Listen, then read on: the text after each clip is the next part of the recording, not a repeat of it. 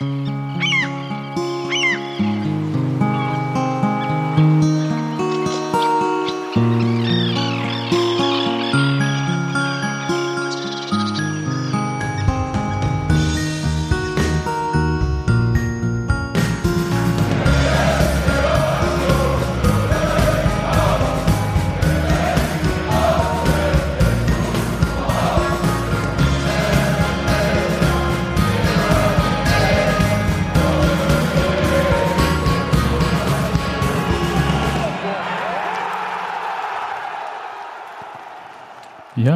wunderschönen guten Abend zum Textilvergehen Podcast Nummer 268 nach dem 1 zu 0 beim FWK Fußballverein, Fußballclub Würzburger Kickers. FC, FC Würzburger Kickers, ja. Also Fußballclub Würzburger Kickers, die sich ja unglaublich gefreut haben, gegen eine Berliner Mannschaft zu spielen und noch mehr auf das Auswärtsspiel in Berlin freuen, weil es so eine Art, ich glaube, es wird die Berlin-Klassenfahrt von Würzburg, oder?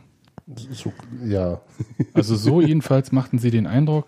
An der Mittellinie war so eine Bande, Berlin, Berlin, wir fahren nach Berlin. Das spielt aber nicht auf den DFB-Pokal an, woher man das eigentlich kennt, weil das dann halt auch eine Leistung ist, nach Berlin zu fahren, weil man ins Finale kommt oder halt mal gegen eine Berliner Mannschaft aber spielt, sind, wenn sie so weit kommt. Die noch im Pokal?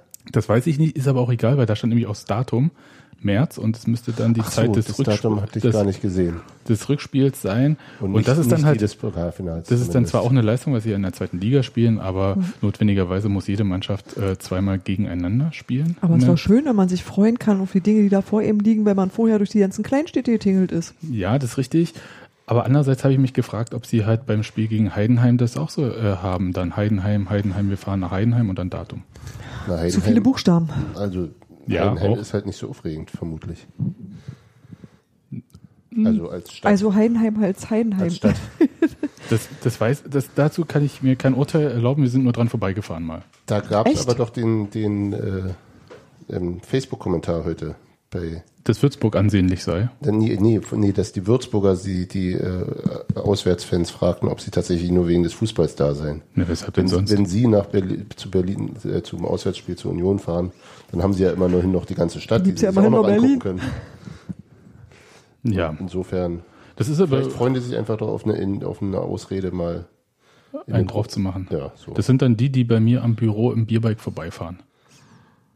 Ja, Na, ich glaube nicht. Die haben ordentliches Bier. Ja, die machen sowas nicht. Das, also. Ja, aber weil, aber im Touristenführer steht dann bestimmt, muss man mal gemacht haben. Und wie wir wissen, ist ja die äh, äh, das natürliche Habitat der Bierbikes, äh, der Parkplatz äh, hinterm Alexa am, äh, an der Janowitzbrücke. Ist das so? Ja, und die gondeln dann halt immer schön da lang. Okay. Aber der Chat sagt, Würzburg ist noch ein Pokal. Gegen 1860 dürfen sie. Naja. Das ist auch quasi eine Großstadt. Genau, München, München, wir fahren nach München. Ah, aber da kommen sie weiter. Vielleicht. Gut. Union hat jedenfalls 1 zu 0 in Würzburg gewonnen. Das ist äh, ebenso schön wie überraschend. Naja, angesichts Und, des Spiels schon, ja. Ansonsten. Ja, ja, das meinte ich auch angesichts des Spiels. Ja. Und Hans-Martin, du hast in unserem nicht existenten Sendungsvorbereitungschat äh, geschrieben, dass es schon wieder eine neue Facette äh, der Mannschaft gezeigt hätte. Ja, also erstens ist es ja schon relativ ungewöhnlich, äh, dass Union drei Spiele hintereinander gewinnt. Ja. Das ist ja schon eine Weile her. Ähm, und ich fand es halt bezeichnend, wie, wie unterschiedlich die Spiele waren. Also ähm, gegen Karlsruhe wurde, also weil Karlsruhe auch recht schwach war, qua spielerischer Klasse das Ganze gelöst. Gegen 60 war es dann spätestens nach der gelb-roten Karte eine, eine ähm, disziplinierte Defensivleistung mit taktischer Klugheit und so weiter. Und das jetzt war so ein Duselsieger im Grunde. Also das Spiel, also das, sagen wir mal, Würzburg sah mehr danach aus, dass sie ein Tor machen würden, auch wenn das nicht sehr zwingend war. Und eigentlich war ein klassisches 0-0-Spiel und dann kommt da so ein Lucky Punch sozusagen. Also und das ist so, das sind sozusagen verschiedene Aufgaben, vor die die Mannschaft gestellt wurde und sie hat sich den allen irgendwie. Duselunion. Ja, auch. Ne? Also so diese, es ist halt gut, dass sie, dass sie eine, eine Variabilität an, an Mitteln haben oder dass sie mit verschiedenen Aufgaben auch umgehen können, erfolgreich. Heute brauchen wir mal ein bisschen Glück. Den Lucky Punch. Ja. Ja, also das, das, war ja, wie gesagt, es war ja nicht äh, im Sinne von äh, Glück, äh, da lief gar nichts zusammen, sondern es war halt einfach, äh, Ebenso wie Würzburg war da wenig Zwingendes dabei und nach vorne ging da auch nicht viel. Mhm.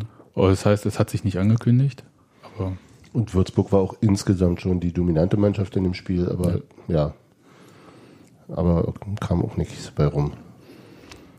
Und dann eine Einzelaktion halt. Ne? Also das war jetzt auch nicht irgendwie großartig rausgespielt oder sonst wie. Soll ich, soll ich mal ketzerisch sein, weil ja ähm, bei Hertha Ronny gerade so seinen Abschied noch gegeben hatte beim letzten Heimspiel und äh, dass er die Person war, die die individuelle Qualität hatte, um Hertha durch schlechte Spiele in der zweiten Liga zu bringen, um dann halt für den Aufstieg zu sorgen. Ist das jetzt eine neue Qualität von Union? Von Colin Quaner?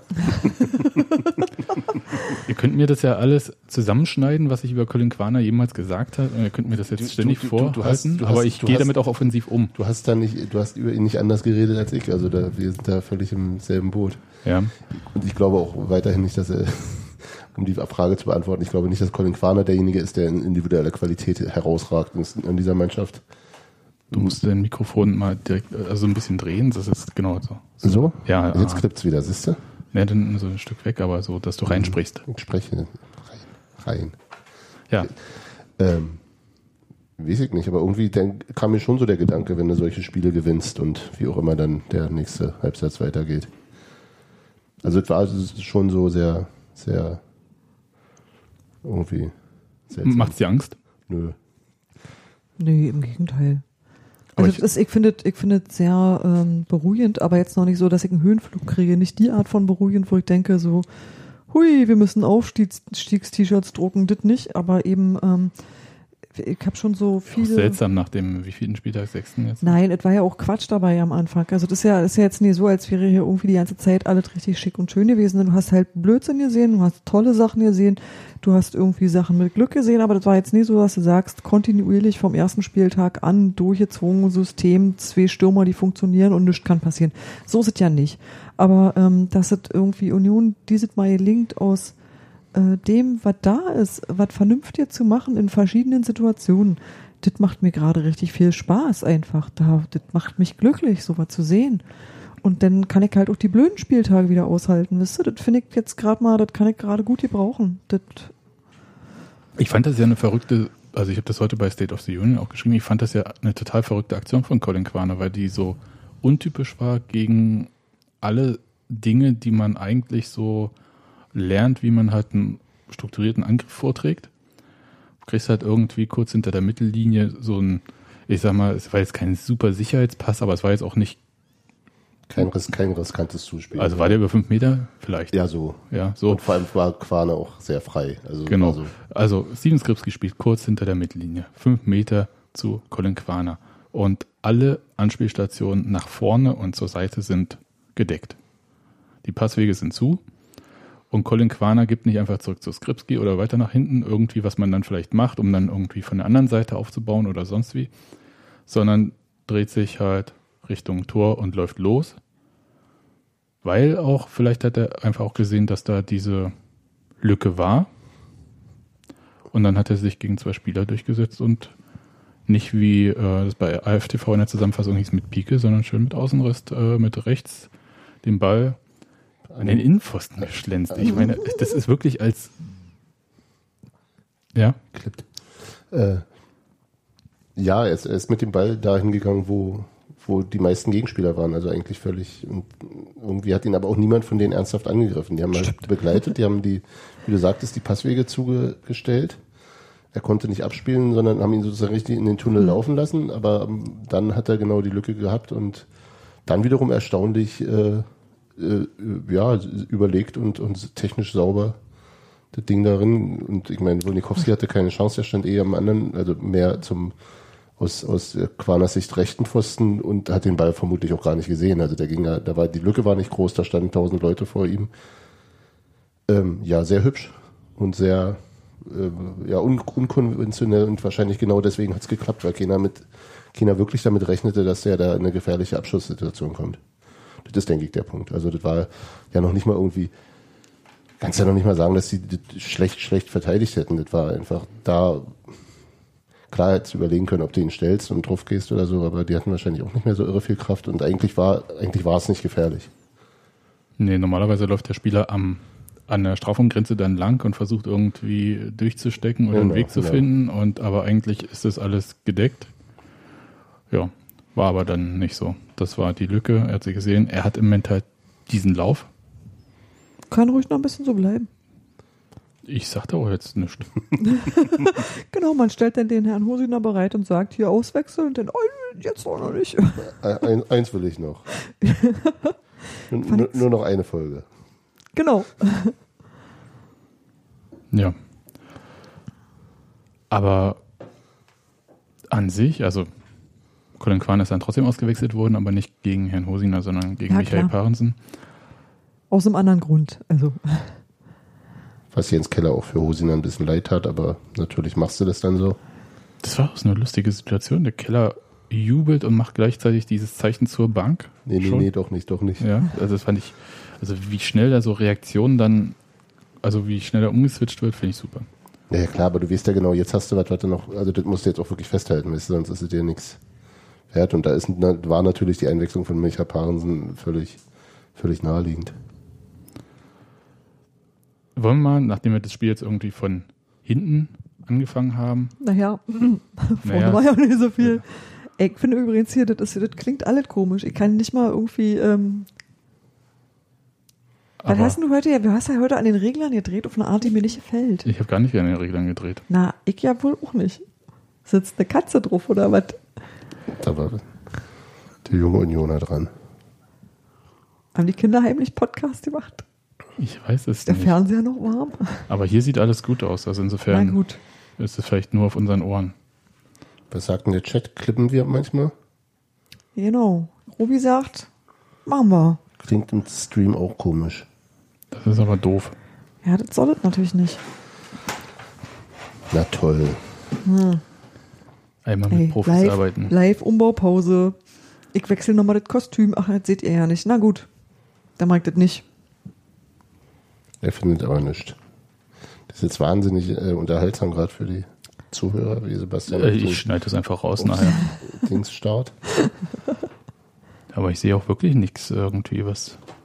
Nee, Ruby sagt, es klingt dumpf. Also nicht klippen und weitermachen. Na, dann ist auch. Dann, dann machen wir weiter. Gut. Und bei anderen klingt es auch normal. Na, dann ist doch wunderbar. Dann macht ja, mich doch nicht so irre, weil ja, hier sieht auch alles gut aus. Das ist halt nur auf euren Ohren. Nimm mal dieses iPad da von dieser Kante runter. So, ja. jedenfalls können wir ja mal ein bisschen über die Aufstellung reden. Da hat sich ja was geändert. Und zwar, weil Felix Groß ähm, äh, nicht spielen konnte wegen irgendwie. Was, Muskel? Ja, so, so eine übliche Großverletzung. Naja, kennen wir ja, also das hat er ja nun öfter mal. Wie sagt man so schön, dann macht der Muskel zu. Was auch immer das dann bedeutet. Und dafür ist Erol, Erol Zinulau ähm, aufs Spielfeld gekommen, also Startelf-Einsatz, erste Mal. Und dafür ist Simon Hedlund auf die Bank gerutscht. Ich glaube nicht, dass das direkt dafür war. Nein, aber er ist genau die Person, die ja. vorher nicht auf der Bank saß. Ja, ist richtig. Also. Das stimmt. Also Simon Hedlund im Kader. Und Errol Zenulau hatte nun natürlich auch diese Situation, dass er zur Halbzeit ausgewechselt wurde was äh, schade ist, also weil einige, ich gehöre dazu, auch gesagt haben, es ist eine super Chance für ihn mhm. jetzt, Startelf-Einsatz. Aber wird interessant gegen dieses doch sehr aggressive äh, Würzburger Mittelfeld, das wenig Zeit und Raum lässt, äh, sowohl den Verteidigern als auch äh, den Mittelfeldspielern irgendwie Situationen zu erfassen, Anspielstationen zu erfassen und auch ähm, den Ball weiterzuleiten in viel, äh, so ins Angriffsdrittel. Und es war dem auch so. Das war so, ja, auf jeden Fall. Nun war, nun war Erol aber eben auch nur einer von drei zentralen Mittelfeldspielern und die ähm, sahen alle nicht so wahnsinnig gut aus, muss man sagen. Also Fürstner womöglich noch am ehesten, aber der hatte eben auch die klare Aufgabe. Also die, die, klare Aufgabe, eben die sechs, die äh, beiden Achter, ähm, Zinula und Kreilach, hingen schon ordentlich in der Luft, kommen, haben kaum, also weder vernünftige Bälle bekommen, noch konnten sie sich dann irgendwie durchsetzen, wenn sie mal welche hatten.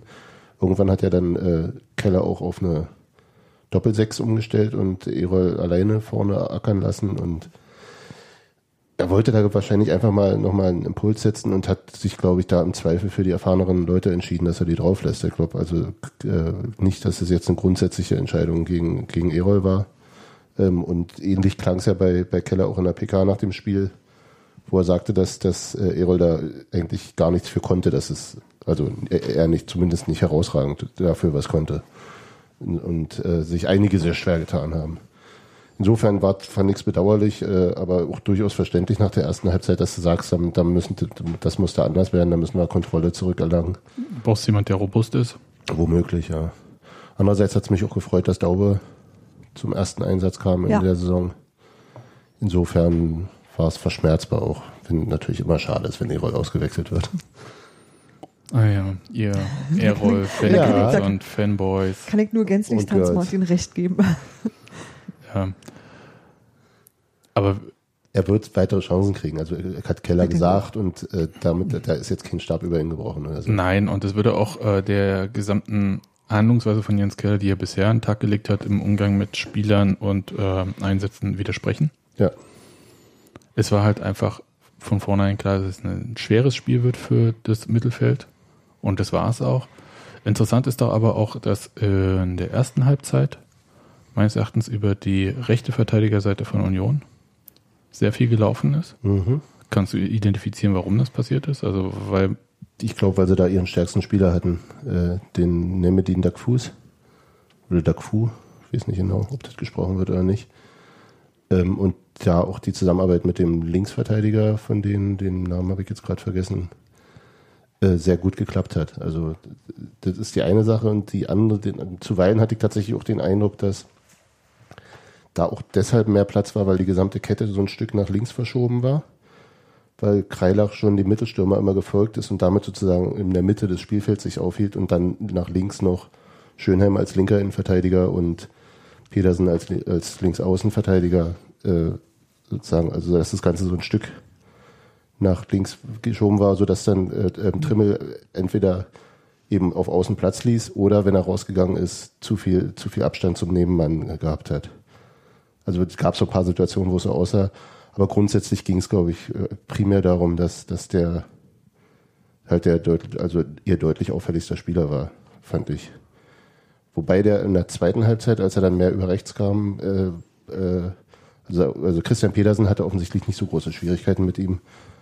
Ob das jetzt individuell an den beiden Spielern liegt oder ob da jetzt die Zusammenarbeit oder die taktische, das taktische lag das Regime bei dem ähm, Würzburger Spieler auch, dass der andere Fuß vielleicht. Womöglich, womöglich, ja. Ja, also wenn du halt einerseits über die Außenbahn gehen kannst und sonst musst du auf der anderen Seite die Innenbahn nehmen, hm. lässt sich im Zweifelsfall, wenn man als Verteidiger Bescheid weiß, auch leichter abdecken. Ja, das war mir aufgefallen, wollte ich nur mal wissen, weil es halt so. Das war sehr, sehr, sehr stereotyp, ja. Ja, ja, das ging halt immer über die gleiche Richtung. Aber so richtig gefährlich ist es nicht geworden. Ne? Ich kann mich nur an eine Situation erinnern, äh, in der ersten Halbzeit, wo es für Würzburg interessant aussah. Das war, glaube ich, neunte oder zehnte Minute schon, wo das Zentrum plötzlich so frei war und der aus 20 Metern abgezogen hat und mhm. der Ball so flatterte und ähm, Jakob Buski auch nicht festhalten konnte, logischerweise, weil der halt wirklich so. Ja, er war schon in die andere Richtung unterwegs und der Drall war aber so stark, dass er dann noch. Genau. Ähm, da habe ich kurz mir Sorgen gemacht, weil ich dachte, huch, wenn das jetzt so weitergeht in dem ganzen Spiel, aber das war ja dann eigentlich dicht. Also auch wenn Union nach vorne nichts gezeigt hat, aber nach hinten haben sie jetzt auch nicht super viel anbrennen lassen. Ja, ja, das, das, also es gab noch eine Situation, als der äh, Sorini noch, ähm, noch irgendwie so, also frei vorm Tor war es nicht, aber er konnte abziehen und hat es dann drüber gesetzt. Wobei das in der Seitenansicht äh, deutlich gefährlicher aussah. In der Pause kam, glaube ich, nochmal eine, in der Zusammenfassung ein Bild vom hinterm Tor. Und da sahst du, dass der sozusagen schon sehr weit am Rand des Tores stand. Das sprich, dass der, der, der, der Streifen, den er hätte treffen müssen, war 50 Zentimeter breit. Also der war schon sehr in Pfostennähe und hätte dann an seinem Gegenspieler vorbei und an einem Torhüter, der da auch noch stand. Das war dann auch alles, also sah im Live-Bildern heikler aus, als es letztendlich war. Und ansonsten war hinten eigentlich wirklich äh, die Strafraumverteidigung weiterhin auf recht hohem Niveau, muss man sagen. Also dafür, dass das, und wenig das Freistoß weniger Freistöße auf jeden Fall. Dafür, dass Würzburg so dominiert hat, kam dann auch wieder wenig bei rum. So ein bisschen analog zu dem, zu den, zur letzten Phase des Spiels gegen 60. ist halt in der Mitte, brennt nicht allzu viel an. Das, also ich finde das interessant, weil das halt auch eine Qualität ist, die jetzt Union die letzten Spiele gezeigt hat. Die, die ersten drei Spiele so nicht zu erwarten waren. Ne? Da hatten wir wie viele Gegentore? Sieben Gegentore, glaube ich, oder acht? Bochum waren zwei, zwei, acht Gegentore in drei Spielen. Ja, ja. Also in drei Ligaspielen. Und ähm, da hatten wir uns ja schon ein bisschen Sorgen gemacht, weil es halt ähm, an die Hinrunde in der letzten Saison auch erinnerte, mhm. wo es wirklich extrem viele Gegentore gab. Aber jetzt scheint es irgendwie. Ja, in den drei Spielen danach gab es eins und das waren Elfmeter. Ja, also es scheint zu passen. Ja, ja. Und vielleicht ist es auch genau diese Nummer, sich mit diesen Erlebnissen irgendwie auch diese Sicherheit zu holen. Meint ihr, es hat was ausgemacht, dass äh, Fabian Schönheim gespielt hat statt Roberto Punschetz? Ich würde sagen, nee. fast egal. Ja, würde ich auch fast glauben. Also jetzt nicht, also im Sinne der Defensive, also was so. Nee, ja, das meine ich. Also das war, äh, nee, nee, ich habe so das Gefühl, dass Fabian Schönheim eigentlich momentan äh, ruhig ist. Also wirklich ähm, Sachen gut löst kriegt und ich habe da überhaupt ja keine Bedenken. Ich habe ähm, in der letzten Saison war irgendwie ja nie so richtig klar, wo er ist und was er tut und um, überhaupt. Ja, also vor allem mal verletzt. Formfindung und all, ja, ja, ja, aber, da war auch schlecht. Ja, aber ja, da, ja du wusstest einfach war, nicht. Der war auch schon der Rückrunde der vorletzten wusstest, Saison schlecht. Du wusstest nicht, ja. welchen Fabian Schönheim du zurückkriegst, wisst du? So meine ich das. Mm, das stimmt. Und ähm, ich finde, dass der sich gut gefangen hat und dass das wirklich gar kein, ähm, also keine Qualitätseinbuße war. So. Und das fand ich auch sehr angenehm. Also da habe ich mich auch wirklich sehr darüber gefreut. Ja. Der ist irgendwie wieder der Alte. Ja. Mal gucken, nicht mehr so böse den Ball an. Na, vielleicht doch. Ja. Wir können ja kurz einen, kurz einen Exkurs machen. Also, es war ja doch ein bisschen überraschend, dass Fabian Schönheim spielte, nachdem er ja Gelb-Rot gesehen hat gegen ja. 1860. Ja. Und da kam ja eine, es ist keine Fußballregel, sondern es ist eine Verbands, äh, Verfahrensregel, habe ich, haben wir ja gelernt. Aber guck, der Jurist in mir hatte einen Newton-Instinkt. Und das war? Na, ich habe gesagt, natürlich die Entscheidung als solche ist richtig, dass da irgendwo ein Handspiel war und es dafür eine Strafe geben muss. Wenn es aber offensichtlich und zwar wirklich unübersehbar eine Personenverwechslung war, ich, im juristischen Bereich hast du halt einen Irrtum. Und dagegen musst du was tun können, weil es einfach, äh, also. Ja, so. aber das ist ja noch gar nicht immer Da so. hast du aber gesagt, das ist da nicht so. Und dann habe ich gedacht, gut, überlegen, das Wissen fremder Menschen, okay. Habe ich nicht angezweifelt. Ja. Hätte ich tun sollen. Ja. Dir ist, dir ist Sebastian fremd? ja. Bei so Sachen ja. Da frage ich, also wenn nicht Alex sagt, das ist so, dann glaube ich das einfach nicht so. Schiedsrichterentscheidung lasse ich immer von Colinas Erben überprüfen. Ja, die habe ich ja dann auch. Äh, das war klug. Äh, nee, es war nicht so klug, dass ich sie erst äh, dann, als der DFB das Urteil gefällt hatte, äh, habe ich sie nochmal nachgefragt. Das Ding ist halt, ähm, dass diese Tatsachenentscheidung tatsächlich das Spiel betrifft und diese auch nicht rückzunehmen. Und äh, wenn Union das Spiel verloren hätte hm. und Einspruch eingelegt hätte, hätte sie gesagt, ja, Pech zählt. gehabt und hm. so. Äh, in das Spiel wird nicht eingegriffen. Aber die Verbandsstrafe kann, und das, du hast es ja richtig gesagt, bei offensichtlichen Irrtum, den hat hm. der Schiedsrichter dann auch äh, zugegeben, ähm, gelöscht werden. Was jetzt dazu führt, dass. Aber der muss eben auch sehr offensichtlich sein, ne? Das ist, glaube ich, dieses berühmte, ja. er hat nicht nichts gemacht. Ja. Äh, und das Ding war ja, ich habe mir das nochmal angeguckt, im Prinzip hat Colin Quaner, glaube ich, hinter dem Rücken von Fabian Schönheim, das war wirklich schwierig dann zu sehen, äh, die Hand genommen. Ich glaube, das war so. Aber der Effekt ist jetzt der natürlich, dass für dieses Handspiel niemand eine gelbe Karte bekommen hat. Ja. Ja, auch die Tatsachenentscheidung. Aber dafür hast du ja auch zu zehnt gespielt, also gleicht sich wieder aus. Und die gelbe, also und Fabian Schönheim geht mit einer gelben Karte aus dem Spiel. Richtig, ja. weil die zweite gelbe Karte berechtigt war. Ja. Ähm, das äh, weiter interessant fand ich halt auch, dass diese ähm, ganze Regel ja auch noch gar nicht so alt ist, also im Sinne von äh, Fußballregeln alt, weil es ist erst irgendwie seit 2003 rechtlich durch die FIFA ermöglicht wurde. Und ähm, Alex Feuerherd, äh, also der Schiedsrichter-Coach, wie er jetzt äh, heißt, heißt ähm, er so? Ja, muss man die letzte Folge von Colinas Erben hören. Ähm, hat mir dann noch erklärt, dass das in England viel üblicher ist und auch bei gelben Karten zum Einsatz kommt. Also unberechtigte gelbe Karten und so weiter und so fort. Dass, ähm, wenn halt so offensichtlicher Irrtum vorliegt, also falscher Spieler. Und es, ähm, seit 2003 habe ich gesagt, ist das so. Und ähm, durch den Videobeweis dann halt im Prinzip obsolet werden wird. Mhm. Wenn, also wenn der Videobeweis ab nächster Saison haben wir ja den Effekt, dass der in der Bundesliga live getestet wird. Das betrifft uns ja erstmal nicht. Ja, Also Union kann was dafür tun, dass es. Nein, also ich, ich, also wenn wir großes Interesse daran hätten, könnten wir uns ein bisschen bemühen. Man könnte sich auch für den Videobeweis qualifizieren. Genau. genau. Ähm, Schön, Überschrift aufschreiben.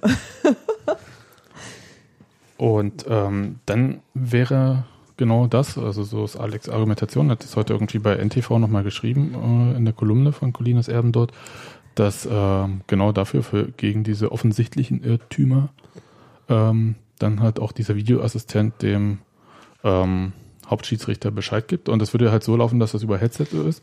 Es wird nicht so laufen, wie das jetzt, gab es einen Videobeweis in den USA schon bei Fußball. Ähm, da ist tatsächlich jemand mit einem Tablet äh, aufs Spielfeld und hat dem Schiedsrichter. Die Szene nochmal gezeigt? Das würde, äh, so wie das jetzt bei der DFL geplant ist und vom DFB, mhm. äh, nicht passieren. Wir haben aber jetzt, glaube ich, das nächste Länderspiel von Deutschland. Da wird der Videobeweis auch live ausgeführt. Okay. Ähm, und äh, also einfach mal verfolgen, so diese ganze Sache. Wir haben ja jetzt im Prinzip diesen Testbereich, also diese Saison äh, sitzen die irgendwie in Köln und äh, gucken dann halt auf irgendwelchen Fernsehbildern sich Situationen an, Schiedsrichter, mhm. und äh, identifizieren Situationen, wo der zum Einsatz kommen würde, ob sie und so weiter und so fort. Und das alles nicht öffentlich. Und ab nächster Saison ist dieser Test in der zweiten Phase öffentlich und da wird auch eingegriffen in der Bundesliga. Und ab der übernächsten Saison könnte er, wenn das halt von der FIFA dann äh, durchgewunken wird, auch offiziell eingeführt werden. So ich hatte eigentlich immer bis dahin das Gefühl, dass, ähm, wie soll ich sagen, ich habe eine so absurde Situation wie diese rot-gelbe überhaupt nicht noch nie gesehen, glaube ich. Also ich habe schon viel komische Zeug gesehen, aber dass es so äh, zu so was Ulki mir führt hat, das ist mir eigentlich nie klar gewesen, dass das passiert so was regelmäßig. Habt ihr da irgendwie eine Übersicht? Ja, regelmäßig würde ich nicht sagen, aber es ist jetzt auch nicht super selten, dass sowas mal passiert. Also es ist jetzt nicht so absurd, wie jemand schießt äh, vom Außennetz ins Tor rein. Ja, auch das passiert. Thomas Helmer? In, in, dem Fall war das ja hier. Äh, Ach nee, das war äh, Kiesling, ne? Genau, Stefan Kiesling. Ja. Thomas Helmer hat den Nebenstor geschossen und äh, es wurde als Tor gezählt. Hm. Ähm, aber also so absurd ist es nicht. Ja. Also es passiert schon mal im Eifer des Gefechts. Also entweder der Schiri verliert mal die Übersicht, weil dann noch Rudelbildung und so weiter und so fort und dann ähm, Szene falsch Nee, aber in aber dem Fall ist es ja nicht, der hat ja äh, quasi richtig gesehen, der konnte es halt nur nicht zuordnen, zu wem es war. Das ja. ist halt und das, das finde ich aber, also wenn man drüber nachdenkt, äh, ist es eigentlich eher verwunderlich, wie selten das passiert. Das stimmt. Also ja, wenn, du, wenn du die Nummer nicht siehst, wenn die dann noch halbwegs ja. irgendwie sich nicht Verdeckt. völlig unterscheiden, dann, dann auch alle gleiche an. Weißt du? Naja, kannst aber nicht jedem Spieler jetzt ein anderes Trikot anziehen. und äh, langärmlich und Handschuhe. Naja, also der Normalfall ist natürlich so, dass äh, die Situationen relativ übersichtlich sind, gerade bei Standards, also ähm, ja. Ecken oder ähm, Freistößen, Mauer, gibt es manchmal so die Situation, wo es ein bisschen gehäuft ist. Genau. Aber ansonsten sind die Situationen in Ballnähe interessant und da gibt es selten Verwechslung. Aber es gab es halt schon, also wie gesagt, 2003, äh, diese war es, glaube ich, Bayern-Spieler, Salihamidzic. Genau, und Sergei Barbaros gab es auch irgendwann mal. Genau. Also insofern ist passiert und auch bei Hertha wurde schon, war das schon mal der Fall vor ein paar Jahren. Also es passiert mal, einmal im Jahr, vielleicht alle zwei Jahre oder so. Mhm. Aber es ist jetzt. Nee, das ist mein Gefühl auch. Deswegen habe ich immer, also deswegen war mein Eindruck auch, dass Videobeweis ein bisschen mehr ist, als man, also du hast mehr Videobeweis als Fehler. Weißt du, was ich meine? Du hast halt so eine, so eine große Abdeckung. Und es passieren ja auch andere Fehler. Das, ja, es gibt ja noch andere Fehler. Naja, also, das ist jetzt so die Frage, wie weit, wie weit du damit gehen willst. Also, das ist die interessante Frage, ja. was sie nicht machen werden. Also was ja diskutiert wurde vorher, ist, sie werden diese Challenges nicht einführen. Das äh, gibt es ja im Tennis, ja. dass jeder die Möglichkeit hat, eine bestimmte Anzahl von äh, Challenges, also äh, den Videobeweis anzufordern für Situationen. Also in dem jeder, Fall jeder, jeder der Mannschaften. Genau. Oder der. Trainer. Und äh, dass man halt, wenn es unberechtigt war, verliert man dann halt die ähm, das Recht, das weiterzumachen. Und wenn es berechtigt war, geht es halt normal weiter. Also wenn man sagt, irgendwie jeder hat pro Halbzeit einmal das Recht, den Videobeweis einzufordern und man hätte es einmal schon gemacht, dann kann man das nicht nochmal machen. Das werden sie nicht machen. Es wird halt ähm, diesen Videoassistenten geben. Hm. Es geht vor allem um Szenen, die, ähm, also um diese Irrtumsszenen und um Szenen, die äh, torrelevant sind. Wo es darum geht, ähm, ist das eine Szene, die zu einem Tor führt? Freistoß zu Elfmeter, mhm. mhm. rote Karte und vor allem jedes Tor nochmal. Ne? Ist ja auch klar, wir haben ja äh, eher eine höhere Anzahl an Toren, die gegeben wird, die hätte nicht gegeben werden sollen, als, glaube ich, umgekehrt. Ja. Hm. Und ähm, das sind, glaube ich, so die Szenen, auf die sie äh, schauen und dann halt diesen Direktkontakt per Headset, Funk, wie auch immer, äh, dann zum Schiedsrichter. Hm. Naja, also zu Recht wendet der Chat ein, da stehen ja nun schon vier Leute. Ja, so. aber sie stehen ja ähm, an bestimmten Situ äh, Stellen des Spielfelds. Und ja, die können natürlich nicht das Spiel zurückspulen und nein, können nicht sagen, so das, da war. Also, es naja. ist ja nicht nur das, es ist ja vor allem auch eine, eine Frage der Perspektive. Also der äh, vierte Offizielle ist ja eigentlich derjenige, der die Trainer und die Bänke und naja, so weiter stimmt, und so fort. Die haben verschiedene Aufgaben. Hm. Und da bleibt er stehen, im Normalfall. Hm. Der eine äh, Assistent ist auf der einen Seite des Spielfelds und der andere auf der anderen Seite und dann stehen die sich halt quasi gegenüber. Und ähm, es ist nicht mehr so, dass der Schiedsrichter diese, äh, Alex hat das so schön bei Colinas Erben genannt, flexibel Diagonale läuft, sondern die laufen ja relativ in Ballnähe mittlerweile. Mhm. Und ähm, dann hast du halt Situationen, die du einfach nicht einsehen kannst. Und dann hilft entweder vielleicht eine Hintertorkamera oder jemand, der da steht, aber die Erfahrung aus der äh, Champions League und Europa Liga sagt ja, äh, dass diese Torrichter gar nicht so diese Wirkung haben, die sie hätten haben können. Nee, durchaus nicht, ja. Und äh, viel seltener eingreifen, als wir das denken. Und deswegen ist es vielleicht eine Variante, aber es bringt halt natürlich auch eine äh, unglaubliche Technisierung rein. Ja, das stimmt. Es ähm, entfernt äh, den hochprofessionellen Bereich des Fußballs von dem Rest. Wir haben ja schon, ich habe das letzte Mal schon gesagt, ne, wir haben ja diese Torlinientechnologie nur in der Bundesliga, nicht in der zweiten Liga und nicht darunter. Und das ähnliche würde ja mit dem Videobeweis auch sein, also ob der in der zweiten Liga überhaupt kommt. Ja, das heißt einfach, und dass das, was du, um ein Fußballspiel durchführen zu können, immer mehr wird. Also du hast Aber eine Rasenheizung gebraucht, damit du im Winter, denn wenn alle Leute frieren, Fußball spielen kannst und im Sommer, wenn alle Leute hingehen wollen, irgendwie nicht. Du hast ganz viele Sachen gemacht, damit du Fußball in so Zeitschemata pressen kannst. Du hast dich für sowas gekümmert, damit das irgendwie, damit nicht das auseinandergeht, was die Leute am Bildschirm sehen, von dem, also im Stadion sieht das genauso keiner, wie der Schiedsrichter ja, es nicht sieht, halt, es ist halt ein Fernsehthema. Das ist mehr und mehr auf das Fernsehpublikum ja, zugeschnitten und das geht halt, das hat halt mit dieser Technikgeschichte auch Aber so da zu kommt tun. die Kohle her, ne?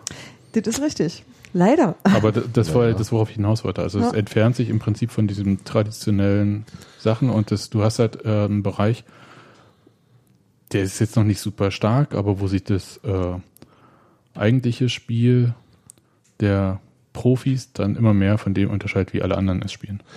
Ja, das hast du ja jetzt schon teilweise. Ich meine, in, in, in den mit vierten Offiziellen und hast, hast du noch nicht mal Schiedsrichterassistenten, wisst ihr? Also da frage ich mich bis heute, wie da auf Abseits entschieden werden soll. Pi mal Daumen.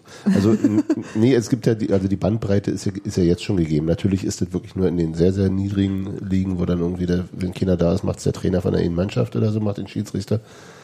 Ähm, das wird immer so rangeführt, als wäre das den Untergang der, des, des Fußballs als, als Massensport äh, befördern. Das sehe ich da gar nicht so. Also, weil du hast ja Nein, aber das Spiel wird anders. Und die Spiel, Fehler, Quote und Toleranz und auch vielleicht die Ansprüche. Also wir haben ja häufig auch so irgendwie, dass Schiedsrichter in unteren Ligen halt einfach Sachen gar nicht so wahrnehmen können, wie das die, nennen wir sie ruhig, Profi-Schiedsrichter in der Bundesliga wahrnehmen. Ja, natürlich. Also einfach, weil sie auch körperlich aber, in einer anderen Situation die, aber sind. Aber auch die Spieler können ja nicht. Ja, also wenn ich, wenn ich höre, dass, äh, ja, natürlich auch, aber wenn ich höre, dass Schiedsrichter äh, eigene Coaches haben, dass, äh, also so was Alex jetzt auch macht, oder dass halt äh, selbst bei Schiedsrichter von A-Jugend Bundesliga spielen äh, komplettes Videomaterial über ihre Tätigkeit bekommen. Bei jedem Spiel. Ja. Ist der Wahnsinn. Also das ist natürlich auch das Videomaterial, was die Vereine zu bekommen. Ja, gut, aber das ist eben auch Förderung, das Sportförderung, also ja, natürlich ist Förderung. Also, ja, ja. Ist halt so. Aber ich würde halt sagen, das ist halt ähm, anders. Ja, aber vor ein paar Jahren, als Union noch irgendwie Regionalliga gespielt hat, habe ich, hab ich auch immer gedacht, gibt halt Fernsehfußball, das ist Champions League und gibt Fußball. Das sehe ich im Stadion. Das mich irritiert ja immer noch manchmal, dass es auf Sky läuft, wenn, wenn, wenn mein Popelverein spielt. Also ja, ist, ist anders, aber ist so, finde ich jetzt nicht, nicht per se erstmal schlimm. Ja, wenn du an dem Wettbewerb teilnehmen willst, kommst du halt nicht drum rum. Das ist ja. dann leider so. Aber ich habe, also an, an, manchen Stellen finde ich es auch wirklich schwierig, weil ich dann immer das Gefühl hätte, oh, wenn ich jetzt so sage, wir spielen auf dem Kindergeburtstag Fußball, ich habe ja nicht genug Leute. So bist Ich brauche noch einen Videoassistenten. Ich brauche brauch unbedingt noch einen Videoassistenten. Ja, aber, aber, das ist ja Unsinn. Die, Nein, aber die Kids halt werden immer noch zwei, zwei, zwei Jacken in den Park legen und ist dann eine Torweste. Hoffentlich Rucksäcke. Aber ja. Oder was auch immer. Ja, ja. Ich, ich, aber das ist, das fühlt sich komisch an. Das fühlt sich komisch an mit jedem Schritt, der irgendwie weggeht von dem, was so einfach ist. Ich weiß, dass das kein Argument ist. Also ja, Gefühlsleben ist selten ein Argument. Das sehe ich vollkommen ein. Aber ich weiß, dass das mich auch so von Zeit zu Zeit befremdet. Bei manchen Sachen gucke ich es mir auch an und denke so, ja, komm, hm, das ist jetzt hier, wir haben es alle gesehen, das muss sich auswirken, das kann nicht sein, dass das irgendwie unberücksichtigt bleibt. Es muss eine Möglichkeit geben, so bestimmte Dinge zu korrigieren oder auch zu überprüfen, weil das einfach sichtbar ist und weil du auch, mh, hm, naja, ich glaube, sonst dieses Produkt schlecht weiterverkaufen kannst. Ja, du kannst halt äh, schlecht weiterverkaufen, dass alle einen Fehler sehen, aber die eine Person, die entscheidet, darf Richtig. halt, äh, da darf nicht wird, reagiert wird werden. Nicht, wird nicht informiert, ja, genau. Das, ja, das meine ich. Und wir hatten ja auch dann Situationen schon häufiger jetzt mal, wie gesagt, auch nicht bei Union, aber in anderen Stadien, wo dann bei einer Unterbrechung dann irgendwas auf der Leinwand gezeigt wird von der Szene und der Schiedsrichter sieht es ja dann. Hm. Und dann eventuell äh, unter dem Eindruck dann eine Karte doch. gibt oder so noch, ja. ja, ja. Obwohl sie es offiziell natürlich nicht gesehen haben dürfen. Mhm. Und das ist schwierig. Ich habe mal noch eine andere Frage. Also, kanntet ihr diese Möglichkeit, Kartenlöschung und so weiter und so fort an sich? Mir ist es dann wieder eingefallen. Ich hätte ja vorher, habe ja auch vorher Stein und Bein geschworen, dass das überhaupt nichts bringen würde. Ja, ich ähm, habe mich ja gleich nicht gestritten, weil ich dachte, hm, diese klugen Menschen werden nicht besser wissen als ich. Ich bin ja jetzt gleich zweimal noch über Regeln gestolpert, die mir auch nicht mehr so in Erinnerung waren. Das erste war, glaube ich, bei einem Bundesligaspiel jetzt, äh, dass es ähm, Elfmeter gab, der geschossen wurde gegen Pfosten und der Schütze direkt wieder an den Ball kam und deswegen abgepfiffen wurde.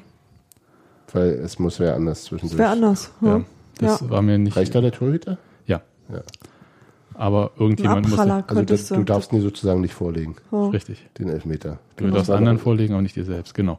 Das war, darfst du nicht. Ich glaube, du musst schon einmal auch aufs Tor schießen. Es gab diese Situation, ist egal, viel zu weit weg. Und die zweite Sache war irgendwie, dass es mir auch entfallen ist. Ich wusste, dass beim äh, Einwurf kein Abseits gibt.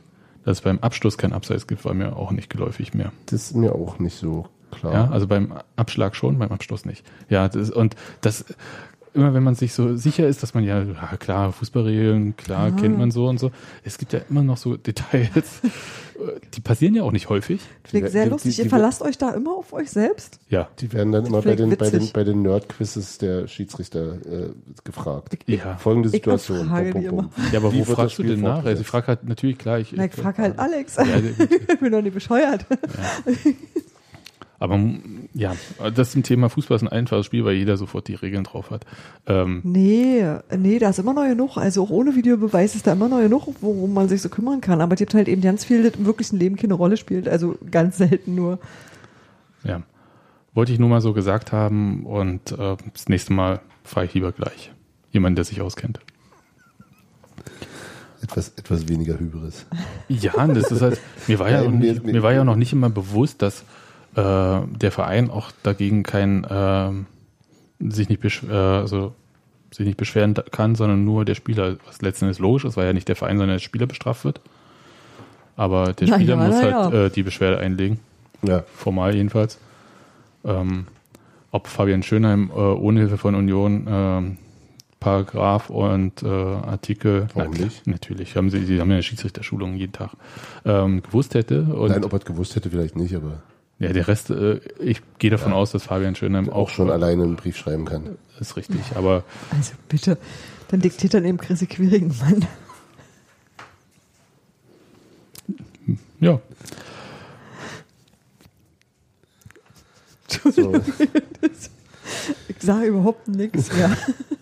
Zum Spiel könnten wir noch auf eine Sache eingehen, und zwar auf Simon Hedlund. Den hattest du ja vorhin schon, weil er erstmals im Kader stand. Ähm, Jens Keller hatte vor der Partie bei der Pressekonferenz ja so interessanterweise, fand ich fast unnötig, ähm, ähm, extrem Wert darauf gelegt, dass er Anpassungs-, aber keine Eingewöhnungsprobleme hatte. Und der Unterschied nach Jens Keller ist halt, dass Anpassungsprobleme sich auf diese Trainingsintensität oder so ähm, Also darauf hinweisen, während Eingewöhnungsprobleme ja auch mentale oder mit der Mannschaft, dass er da nicht klarkommt oder sonst wie äh, bedeuten könnte. Ich fand das ein bisschen äh, spitz, finde ich, aber vielleicht wollte er hm. einfach da auch keine Gerüchte. Äh ich glaube, der wollte da einfach keine Uneindeutigkeiten hinterlassen. Also, ich fand das genau. sehr, sehr vernünftig und ich fand das auch total nachvollziehbar. War das, äh, war das Pedersen, der ihm den Ball, als er raufkam, irgendwie gleich so, so zugeschoben hat, was irgendwie direkt aufs Tor zählt, wo ich auch dachte, das meint der Herr Keller das ist schon so, dass die im Prinzip klarkommen und dass man dann aber meinetwegen in, äh, naja, weiß ich nicht, ein Trainingsrückstand, also ein Fitnessproblem oder wie auch immer du das nennen willst, hast. Also eine, ähm, äh, einfach, dass es ein körperliches Ding ist, sich in diese Liga zu fehlen. Genau. Ey, das hat Erol ja auch immer noch, wisst ihr? Also das ist ja, eine, das ist ja einfach eine andere Frage. Und dass du aber mit deinem Teammute klarkommst, ist auch einfach davon zu unterscheiden. Und ich ähm, fand, dass äh, diese Sachen durchaus zu sehen waren. Wobei da ja Keller in, in, nach, in der Nachspiel-PK auch sagte, dass äh, ähm, er mehr Doppelpässe gefordert hätte, als er dann bekommen hat und dass das noch besser werden könnte, wenn sie sich. Also auch da ist noch Potenzial nach oben. Aber im Grunde ging es, glaube ich, auch wirklich darum, dass er jetzt, also so, so hat ich es verstanden, dieses Eingewöhnungs- versus Anpassung, mhm. äh, auch einfach, die schneiden den nicht, der ist voll in der Mannschaft äh, angekommen, also auch auf der persönlichen Ebene und so weiter. Und äh, vom Spielerischen her war es ja tatsächlich so. Also genau die Szene mit, mit Pedersen, die war ja schon sehr, sehr hübsch. Ja. Irgendwie hin und her und überlaufen und Doppelpass und der Abschluss war dann ein bisschen, bisschen harmlos, aber so als erste, erste Aktion, aber wenn so. du aufs, aufs, Feld kommst, genau. äh, hat mir das gut gefallen und insgesamt hat er sich, fand ich, fand, hat eine guten, gute, sehr gute Ballbehandlung, bewegt sich gut, im, also der wirkt, als wäre er vertraut mit den Aufgaben, die er da hat und wirkt sehr, sehr bei sich, sehr selbstsicher. Also ich kann es äh, einfach nicht beurteilen. Ich bin bei den Trainings nicht dabei und ähm, ja, ich muss ja. mich da jetzt irgendwie aus Wir ja schon, wir sehen die ja, ja, quasi täglich, weil wir ja keiner geregelten Arbeit ja, Aber in den 20 Minuten hast du ja schon was sehen können. Ja, äh, das, ich habe mich natürlich voll auf den Elternabend konzentriert, auf dem ich da war. Ja. ähm, nein, also ich habe das schon gesehen und das sah auch gut aus und da war auch ordentlich Tempo dabei. Genau. Aber auf den Rest, da kann ich jetzt nicht viel geben, weil ich es einfach nicht weiß. Und es gab ja auch diese, das war vielleicht, nennen wir es ruhig ein bisschen mehr eine Spekulation, diese Vermutung, dass äh, er nicht nur Anpassungsprobleme, sondern vielleicht auch leicht verletzt gewesen sei. Ja, was auch immer. Wir hoffen, dass das jetzt vorbei ist und dass dieses ganze Gewese, äh, ist er jetzt im Kader, ist er nicht, ist er jetzt äh, einsatzbereit, er war schließlich der tollste Unioner aller Zeiten, was ich auch keiner weiß, ob das stimmt. Wahrscheinlich äh, ist es so, wenn aber dann halt auch nur um ein paar tausend Euro letzten Endes. Also, Teurer als Peter Diewitsch? Ja, das waren ja noch Mark damals. Und ähm, Kannst aber Ostmark, Ostmark. genau Ostmark. Ja, ähm, die haben sie zu Briketts gepresst. Nee, aber jedenfalls war, halt, glaube ich, Bobby Wood letztes Jahr wurde halt mit Pi mal Daumen mal Fensterkreuz ja. mit 800.000 Euro angegeben, jetzt mit 850.000 Euro Rekordtransfer. Das Ding ist ja natürlich, dass äh, keiner diese genaue Summe äh, weiß, die jetzt wie auch immer gezahlt wurde. Und ähm, ich glaube, dass das jetzt auch egal ist, ob er jetzt Rekordtransfer ist oder nicht. Es wurde jedenfalls aber eine Menge Kohle bezahlt. Genau. Das können wir festhalten. Und ähm, Gesehen haben wir dafür bisher noch nicht so viel.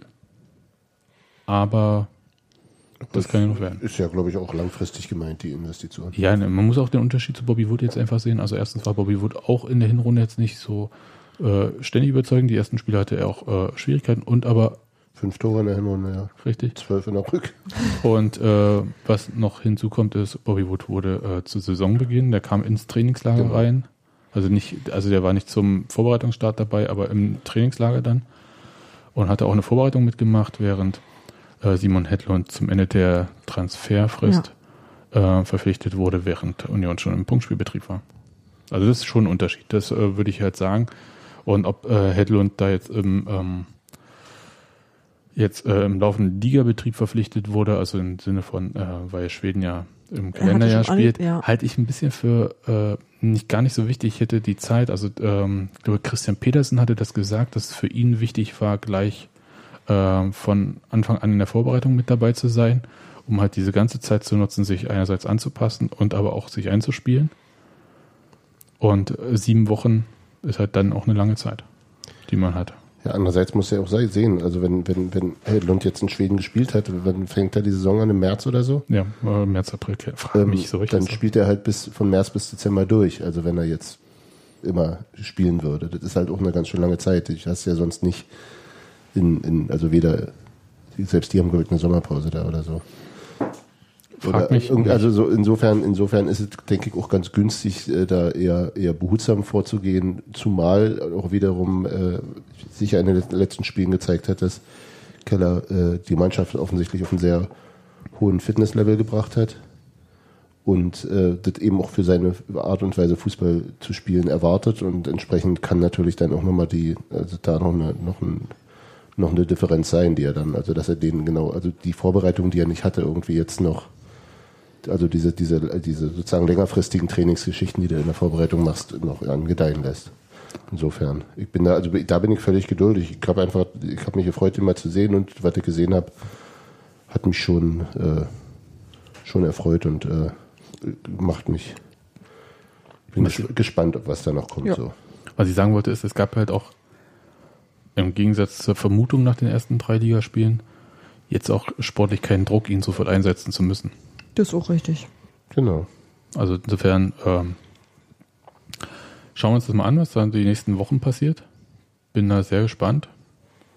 Und ich glaube, wenn so äh, bisschen Crunch-Time ist, irgendwie so November, wenn so toi toi toi, dass das diesmal bei Union irgendwie so ein bisschen Bogen macht, aber so Verletzungspech.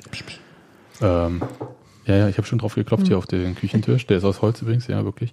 Ähm, und ähm, schlechtes Wetter, schlechte Platzverhältnisse und so weiter und so fort. Wenn das alles mal dann zusammenkommt und wir wissen ja bei Union immer nicht, ob es ein schwarzer Oktober, ein schwarzer November wird.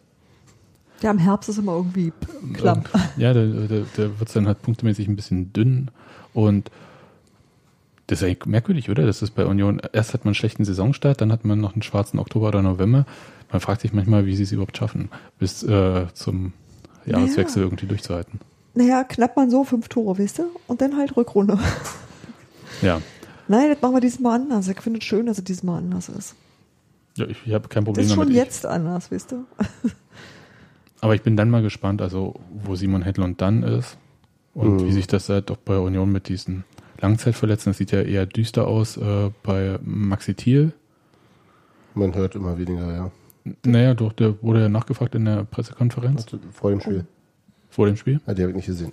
Ähm, und da hieß es ja, da wurde irgendwas auf Bildern gesehen schon wieder und so weiter und so fort. Ja, das, äh, ja. Also das äh, sieht wieder mal nicht gut aus. Bei äh, Benjamin Köhler habe ich äh, mittlerweile gar kein Gefühl mehr, was da irgendwie mhm. ist oder nicht ist. Aber er ist jetzt auf Snapchat. Ähm, auch gut. Die, die, kleinen Dinge. Es sind die kleinen Dinge. Ne? Und ähm, Wer fehlt noch? Ach ja, Benjamin Kessel. Und das ist der einzige, bei dem man halt im Prinzip. Rafa Korte. Ach, Rafa Korte, aber der ist ja in der Mannschaft, äh, im Mannschaftstraining. Genau. Also insofern ist er jetzt nicht mehr verletzt, sondern ja. ist einfach, äh, da geht es ums um den Aufbau. Ja. Und aber bei Benjamin Kessel ist halt so, dass ich den irgendwann gefühlt Ende Oktober äh, irgendwie erwarte, entweder Mannschaftstraining oder halt schon vielleicht weiter. Aber ehrlich gesagt, vor Mitte November überhaupt mhm. nicht irgendwie für Kader. Ja, und äh, habe ich irgendwen vergessen jetzt so an Verletzten? Für Langzeit? Nö, ne? Das ja, war es jetzt so ja. im Großen und Ganzen. Und äh, Philipp Hosiner wäre noch so eine Position, der muss sich einfach gedulden jetzt. Ne? Das ist natürlich eine. Äh, Für den läuft jetzt gerade ganz anders, als er sich das wahrscheinlich vorgestellt hat. Ja, aber da bin ich der festen Überzeugung, das wird kommen. Ja, also ich meine, es gibt ja auch, also ja, es gibt ja gerade wirklich wenig Gründe, Colin Quaner rauszunehmen. Also das ist so, da kannst du jetzt die auf den Kopf stellen. Ja, und ich war derjenige, der gesagt hat, ja gut, der schießt mal drei Tore, okay, jetzt aber Hosiner ist fit, dann bringt Hosiner bitte, ja. Ah, äh, gut, dass ich keine Mannschaft trainiere. Ja, vielleicht hätte Hosiner zwei Tore gemacht in Würzburg. wer weiß, wer weiß. Genau, Keller raus. Genau, okay. Ähm, ich hätte noch so ein kleines Thema. Ein kleines Thema nehme ich noch, weil mein Bier ist alle, weißt du? Ja, dann nimm doch hier noch eins. Nee, nee, nee, sowas schaffe ich okay, nicht mehr. Und vor allem ist es auch alles ähm, Wieso stellst du eigentlich das schöne Bier nicht in den Kühlschrank? Naja, weil ähm, ja. dann kommen wir nicht ran. Kalt schmeckt sogar Becks. Nein, jedenfalls äh, nein. kleines Thema noch und zwar Pokalspiel bei Borussia Dortmund. Ach so, wir. Partyzüge ohne Ende. Partyzüge, ey. Genau, der dritte Ei. wird jetzt äh, geplant. Und ich bin ja, lustig. Das finde ich ganz großartig. ich bin baff, ehrlich gesagt. Ha, ich also im Urlaub, das ist so ähnlich. also, ja, aber ich bin halt so, ähm, das ist ja eine Sache, dass es eine Nachfrage gibt danach. Ja. Ja. Es ist die andere Sache, das auch hinzukriegen. Also ich ziehe meinen Hut vor dem Virus, was der da gerade organisatorisch auf die Beine stellt. Ja, auf jeden Fall. Also ob, äh, wie auch immer das da in, mit dem Verein und mit der Bahn und so weiter und so fort alles irgendwie hinhaut, das ist eine Riesenleistung. Ähm, weil im Normalfall war es so, dass während einer Saison gab es einen Sonderzug und da musste ab und zu schon mal ein bisschen geknapst werden, dass der auch äh, sich lohnt, auch finanziell. Mhm. Und der Virus ist halt äh, auch ein eingetragener Verein, der auch haushalten muss und so weiter und so fort und ähm, kalkul kalkulierbare Risiken nur gehen Ja. kann. Und ähm, das, was sie da jetzt gerade auf die Beine stellen, äh, finde ich äh, sensationell und das ist richtig toll. Also wer noch kein Ticket für den Partyzug hat, Ihr habt nochmal eine Chance. ähm, Was, es was kostet? 70 Euro hin und zurück. Das ist ja fair. Äh, vor allem gibt es ja auch die Möglichkeit, glaube ich, mit Liegewagen und so oder Schlafwagen so. Und Disco, war- ach, das, ich kann es empfehlen. Also ich bin da, Knietief im Bierschlamm. nee, eben nicht. Das, das Ding ist halt, also was ich halt so sensationell gut finde, ist Im halt, es, Discowagen, meine ich. Also ja, dort ist vielleicht ein bisschen klebrig am Fußboden irgendwann, aber der Rest ist super sauber. Ich habe noch nie ein mit Fußballfans im, im Zug bin ich noch Im nie so Gänze gefahren Zug. der so sauber war, auch auf der Rückfahrt und wo Okay. man auch Toiletten während der Fahrt benutzen konnte und während der nach der Rückfahrt, also während der Rückfahrt auch noch. Und das ist äh, wirklich, also deswegen nochmal Respekt, ja, also das ist äh, ganz toll. Wollte ich sagen. Und dann, was ja viele gefragt haben, was ist denn jetzt aber nun toll, dass wir Zugtickets haben, aber wann gibt's denn jetzt die Eintrittskarten? Und jetzt Ab wissen wir dem das? 1.10.. Jetzt wissen wir das. Ab den 1. Oktober. Und was mich ein bisschen wundert, Mhm. Ist, wie, also weil es steht nicht drin, wie viele Karten es sind. Es gab nur die Blöcke, die kann man vielleicht ein bisschen zusammenzählen. Ich habe es jetzt vorhin nicht gemacht, aber offiziell hat Union werden 8000. 10% sein. Also das ist das Recht. Du, die Ja. haben ein bisschen größeres Stadion als wir. Ja, ja, Ja, ja, aber trotzdem sag's 8000. 10% ist 8000. Richtig.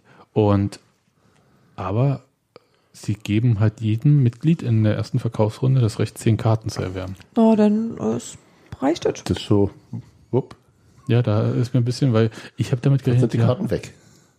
ja, und ich habe halt einfach damit gerechnet, äh, ja, jedes Mitglied hat das Recht, ein oder zwei Karten zu kaufen. Na, Das ist das Normale, Oder ja. vier, wenn es hochkommt. Ja, Ja, aber dann große- kommen ja noch die Dauerkarteninhaber Ja. und so weiter. Und ich Genau, dachte, also An einem ich glaube, großen das- Stadion 10% ist halt mehr. ja, aber 8000 ist halt auch, Die werden so schnell weg sein. Jo. Ja, also es gibt noch eine zweite Verkaufsphase, wo die Dauerkarten. ich wollte es jetzt nur, Ich wollte die Ja. theoretische Möglichkeit erwähnt haben. ja, und es gibt noch eine dritte Verkaufsphase mit dem freien Verkauf. Nee, okay, wisst Das kommt andererseits für St. Pauli waren heute auch noch ein paar frei verkäufliche Karten Richtig. da. Ja, aber deshalb, weil die Leute alle ihr Geld in Dortmund oder investieren, weißt du? Die Karten sind ja auch ein bisschen teurer, Dortmund. Muss 18 man jetzt- Euro war Vollzahler für den Steher, ne? Ja, und es gibt da nicht so viele Stehplätze. Und 1800 oder 32. 2000 nun. Also war nicht viele. 32 irgendwie dann für die Sitzplätze. Bis 48 oder so. Ne? Ja. Naja. und, und das ist halt alles äh, Kopfseite, also äh, Hintertor. Glaube ich. Hm. Boah, ich habe es ich hab's nicht genau geguckt, aber so wie der, äh, ich weiß, wo der Gästeblock, der Stehgästeblock ungefähr ist. Und ja, ist interessant. Für uns wird es leider nichts, weil wir im Urlaub sein werden. Ja. Wie ihr, Ja. denke, Ja. Das Ja. klang doch letzte Woche noch ganz anders. Ja, aber ich äh, hatte die Wahl zwischen, ich fahre nach Dortmund und habe keinen Urlaub. Das ist doch Urlaub. Ja, Nee, es gibt ja auch Erlebnisurlaub. Es gibt ja auch noch Jungunioner, Äh, an, Anpfiff ist 2045. Eigentlich hätte ich gesagt, bei 38 hätte ich gesagt, fahr mit Kind hin, nehme das Kind mit ins Stadion, Sitzplatz irgendwo und passt schon. 2045 mit äh, mm, so ein bisschen Knirsch. das sind krasse Nähbacken. Und ähm, was ist jetzt aus unserem Partymobil geworden, mit dem wir da hinfahren wollten? Also mal abgesehen davon, dass ich arbeiten muss an dem Tag. ja, ach, apropos, Stand jetzt, ich gucke mir auf jeden Fall erstmal eine Karte, so ist nicht. ja. Ja, also das wird wirklich, äh, also ich bin auch traurig, aber das ist so eine, ich bin über nirgendwo- 30 und mache eine, treffe eine vernünftige Entscheidung. Naja, Während ich halt äh, nee, die unvernünftige Entscheidung überlebst du nicht. Das ist eigentlich eher die Sache. Also das, Ding ist, du kannst schon was unvernünftig entscheiden, dann hast du aber irgendwie zwei Tage lang schreiende Kinder und das kann irgendwie auch niemand wollen. Das ist auch kein Vergnügen. naja, Und äh, während du selber am Arsch bist, schreiende Kinder. Tür zu. Ja, ja, so besoffen kann es ja nicht sein. halt naja, das ist ähm, schwierig jedenfalls. Okay, das wollte ich nur erwähnt äh, haben, dass es also zu Dortmund den dritten Partyzug gibt und dass äh, Union jetzt erklärt hat, wie der Ticketverkauf funktioniert. Der Ticketverkauf ist äh, sowohl physisch, äh, wer gerne nach Köpenick fahren möchte und sich dort anstellen und ein Bier Bitte, trinken. bitte machen, sonst kann Matze keine Schlange fotografieren und ohne Schlange stehen ist es irgendwie auch nicht richtig. Ich stehe ja nur, ab, ab 10 ist der Biergarten offen. Ja. Ab 11 geht der Vorverkauf los. Und ich bin aber sehr dankbar dafür, dass es gleichzeitig die Möglichkeit gibt, es äh, digital äh, über diese äh, das Zeughaus heißt das, genau. eisernes Zeughaus oder wie auch immer. Wie ist dazu für jemand, ob das auch von ausländischen IP-Adressen geht? Weil Wieso ich nicht? werde zu diesem, was wisst denn ich? Im Zweifelsfall klickst du dir aber bitte ein VPN bitte oder irgendwas. Ich werde dann nämlich in Österreich sein. Na, da, Hans Martin, ich probiere gerade übrigens dein Bier. Das ist nicht meins, das ist Sebastians. Ah, okay, ich habe es jedenfalls aus Versehen genommen, aber kann man auch lassen. kann man. Gut. Dann wollte ich noch einmal Werbung machen. Äh, Hans Martin ist für vor dem St. Pauli-Spiel ja. und nach dem St. Pauli-Spiel beim Millanton. Nee, vor, vor, vor. Nur vor. Ja. Beim Millanton zu Gast. Und nach dem St. Pauli-Spiel ist wer? Ähm, Daniel von Eiserne, Daniel von Eiserne ja. Ketten. Sehr also schön. wer den Millanton nicht abonniert hat, aber dann mal hören möchte, wie Hans Martin und später dann Daniel Union ähm, nach außen verkaufen, ist ja die Mission, die Dirk Zingler zum 50. Union-Geburtstag ausgegeben hat. Ähm, abonniert euch mal. Ist nicht der Millanton direkt, ich, ich verlinke das dann einfach. Die, die, die, das ist nicht in deren Hauptfeed, ne? Das genau. VDS und NDS, ja. V, das nennt sich VDS wie vor dem Spiel und NDS wie nach dem Spiel. Und ähm, dann hört mal rein, was die so sagen und kritisiert sie, wenn sie Union zu schlecht wegkommen lassen. Bestimmt. Aber wir sind, wir sind doch nur eine kleine Pupsmannschaft. Ja. Gut, das äh, war's von meiner Seite. Und habt ihr noch Themen sonst? Oder? Nee, nicht mal kleine. Okay. Gut, dann hören wir uns nach dem Montagsspiel beim FC St. Pauli? Nee, in Köpenick. Das ist bei uns. Oh, das ist immer noch. Ich, Ey, tut mir voll leid, aber das ist bei uns. Ich es ist einfach dieses Trauma, weil ich einfach nicht hingehen kann. Ja, ich darf. Ja, ja genau. Und wir sind keine richtigen Unioner, lese ich hier gerade. Ja, aber ich gehe zu. Aber das kommt natürlich auch aus, aus berufenem Munde. Ne? Von Roh. nicht bis in die Küche schaffen, aber. Gut. Dann hören Der wir uns. Ich möchte meinen Robi wieder haben übrigens hier. Kann man das ja, aber nicht, wenn er sich so benimmt, ja. Naja, ich kann ja nicht zusammenstauchen, wisst ihr, er ist ja ein, äh, nicht mehr ein, also das ist so ich weit reicht mein Schlüsselbund. Ich kann, ich kann ja, okay, während ihr jetzt irgendwie noch labert und so weiter und so fort, kann ich ja noch, kann ich noch Werbung machen. Morgen ähm, 18.30 Uhr ist äh, Felix Groß im Alois S. Bei dieser Unfeu-Heftvorstellung. Dieses äh, Hier in, in, dieser Werder-Kneipe da? In richtig, in deswegen, deswegen Felix Groß ist nicht Stargarder, oder? Das ist äh, Senefelder Straße. Stargarder Ecke Senefelder. Ja. Oder ja, ja, es ist auf der, ist ein Stück rein hinter dem Spielplatz. Ja, ja. da geht es hier ganz gut aus. Ja. Ähm, und am Dienstag, auch wieder, glaube ich, 18.30 Uhr, äh, ist Jens Keller wieder bei so einer äh, Vorstellung von diesem Unfallmagazin ähm, im Café Burger. Hm. Oh. Und ich, ich habe so immer noch so die Vorstellung, also Café Burger kenne ich ja nur von früher von der Russendisco. Und ich habe so die lustige Vorstellung, dass Russendisco ist mit Jens Keller. Als DJ. Da wäre ich mal gespannt, was er so auflegt. Na, Wladimir Kamina legt da auf, ist doch klar. Nein, was Jens Keller auflegt. Ja, ja. Als ja. Okay. Ihr seid euch fremd. So, jetzt muss Sebastian auch noch erst das iPad rausholen, damit er die, die Outro-Musik spielen kann. Ach, jetzt muss man wieder hier nur diese Lücke voll Vor quatschen. Weißt du? Das alles. alles einfach nur deshalb, weil, ne? Wir sagen einfach Tschüss. Macht's gut. tschüss. Tschüss. Achso, ich muss auch Tschüss sagen. Tschüss. du darfst.